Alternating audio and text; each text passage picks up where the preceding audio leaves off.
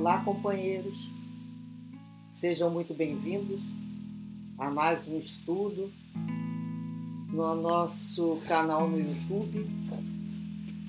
No momento, estamos fazendo o estudo do livro Coragem, psicografia de Chico Xavier e diversos autores espirituais. Rogamos a Deus sempre a proteção, o amparo, para que consigamos, né, aqui juntos, estarmos nessa vibração de estudo, de melhores compreensões das nossas próprias vidas. Bem, a página de hoje tem como título Nunca Sem Esperança, do Espírito Meio-Meio. Então vamos ver. Nunca percas a esperança. Se o pranto te encharca a existência, recorre a Deus no exercício do bem e achará Deus nas entranhas da própria alma a propiciar-te consolo. Se sofres incompreensão, ajuda ainda e sempre aos que te não entendem, encontrará Deus no hino do próprio Espírito a fortalecer-te com o bálsamo da piedade pelos que se desequilibram na sombra. Se te menosprezam ou te injuriam, guarda-te em silêncio no auxílio ao próximo e surpreenderás Deus no íntimo de teus mais íntimos pensamentos, prestigiando-te as intenções. Se te golpeiam ou censuram, cala-te edificando a felicidade dos que te rodeiam, e Deus falará por ti na voz inarticulada do tempo. E se erraste, não tomes em desespero, mas trabalhando e servindo, receberás de Deus a oportunidade de retificação e da paz. Seja quais forem as aflições e problemas que te agitem a estrada, confiam em Deus, amando e construindo, perdoando e amparando sempre.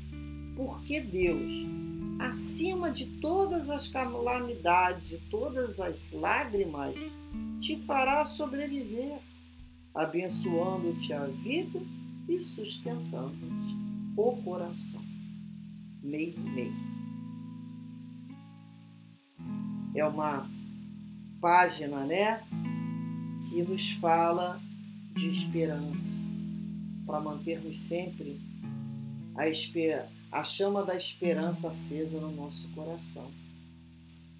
Enquanto né, que o pranto vai ficar lá encharcando a nossa existência, a gente sempre deve recorrer a Deus, recorrer a Deus através do exercício no bem. Porque é isso que vai nos proporcionar consolo e sustentação. O próprio trabalho do bem é que nos sustenta. Nós vamos sofrer sim compreensão, pessoas que não nos compreendem. Seria muita vaidade da nossa parte acreditar que seríamos compreendidos por todos, que todos gostariam da gente, não é assim? Mesmo no trabalho do bem. Puxa, mas eu estou fazendo um trabalho no bem, fulano está fazendo dessa maneira comigo. Ué, quem expõe, se expõe. Eu falo isso para mim mesmo, eu não estou me expondo aqui. Quem expõe, se expõe. Se expõe a, ao pensamento do outro. Será que eu vou acreditar no momento ainda da minha vida que todos aqueles que me veem vão pensar de uma forma positiva, ou de edificar, ou de incentivar o trabalho? Não. Onde vão estar ali, né?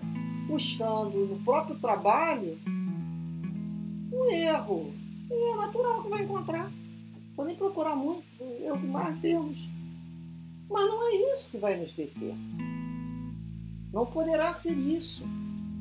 Nós temos que compreender que quando nós somos convocados ao trabalho do bem, nós é que nos convocamos junto ao Cristo.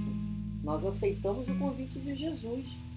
E Ele sabe que nós somos ainda é, criaturas problemáticas, incompletas, imperfeitas. Ele sabe mesmo assim nos chamou. Se a gente for esperar hoje fazer isso, quem que vai fazer o meu serviço? Quem que vai me melhorar se não sou eu mesmo? Quem cabe isso é cada um de nós. Então nós vamos expor sim, nós vamos sofrer muita incompreensão. Isso tem que estar certo, isso faz parte lá do nosso currículo. A gente não fala do nosso currículo vi? A gente faz nosso currículo. Passar por isso. A observação. Vou passar por essas experiências aqui desagradar muita gente. E ele fala o seguinte: mantém silêncio. Vai receber injúria? Vai. Menosprezo? Vai. Jesus recebeu. A marca do Cristo é essa, da abnegação. O alimento dele era fazer a vontade do Pai. Como é, quem sou eu para não passar pela injúria, pela calúnia, pela difamação? Quem seria eu? Que vaidade é essa? Seria muita pretensão. E isso não coaduna com o cristão. Então nós temos que entender que mesmo que nós ouvimos, né?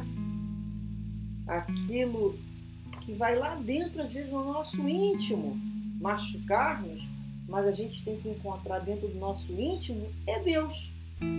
Vai falar assim, não, minha filha, a natureza não dá salto. Continua caminhando, só não para de caminhar.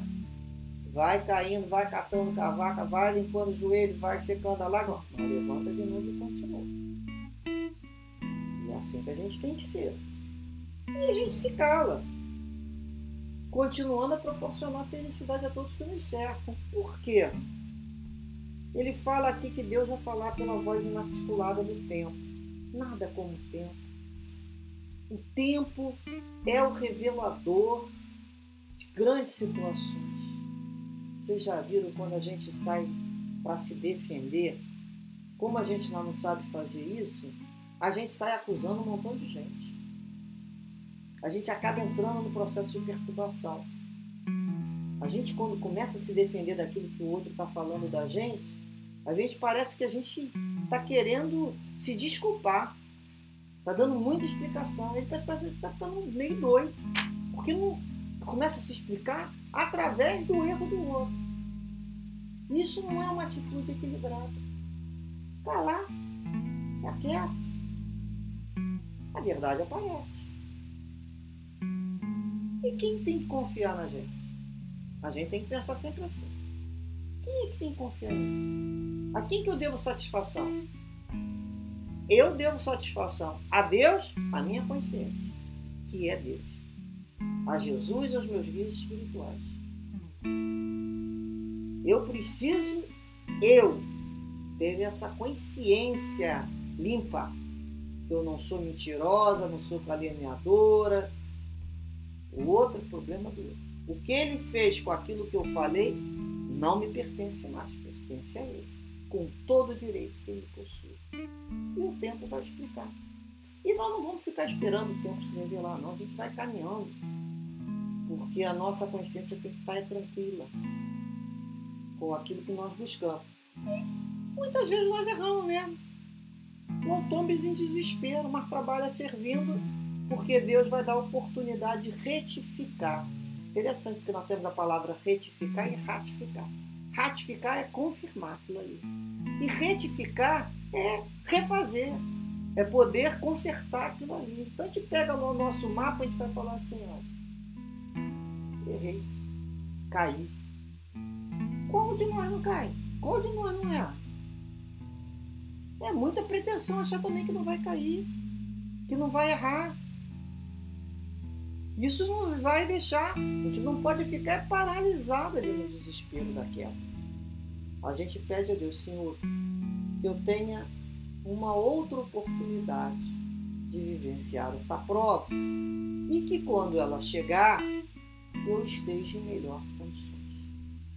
Não é mesmo que a gente pede? Melhor condições para viver aquela prova. Porque ela vai aparecer de novo. E aí a gente vai poder fazer de uma forma melhor.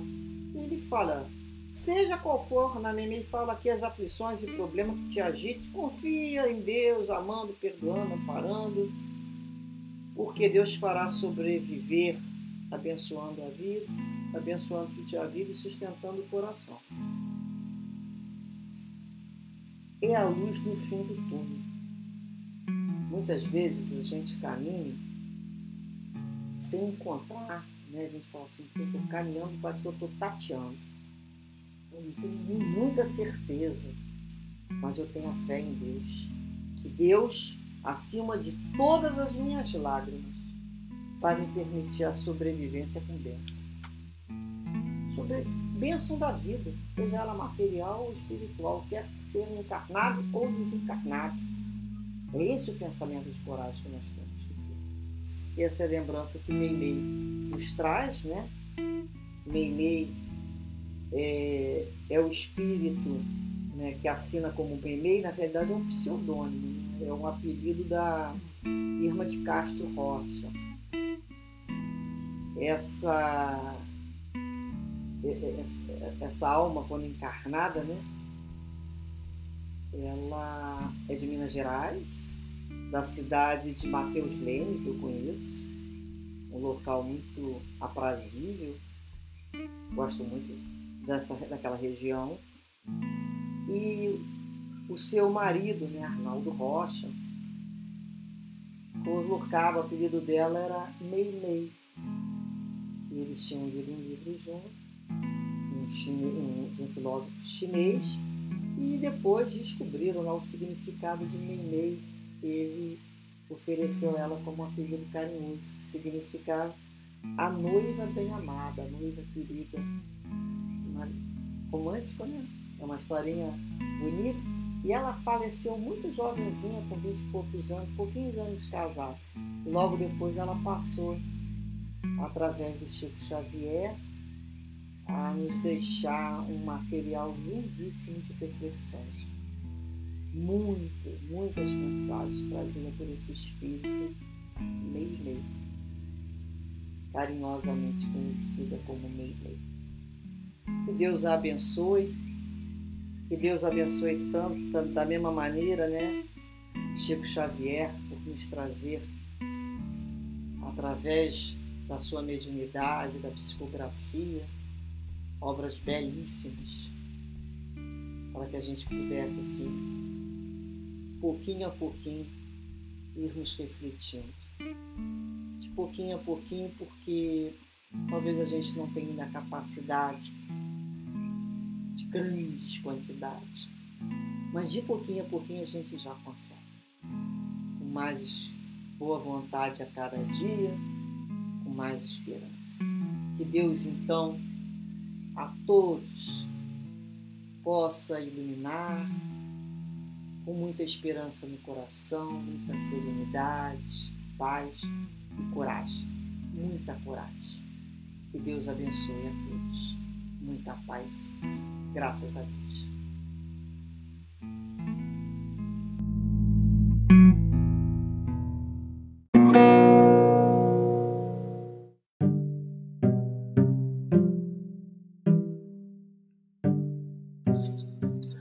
Este é o podcast Maristela Santos, Reflexões Espíritas.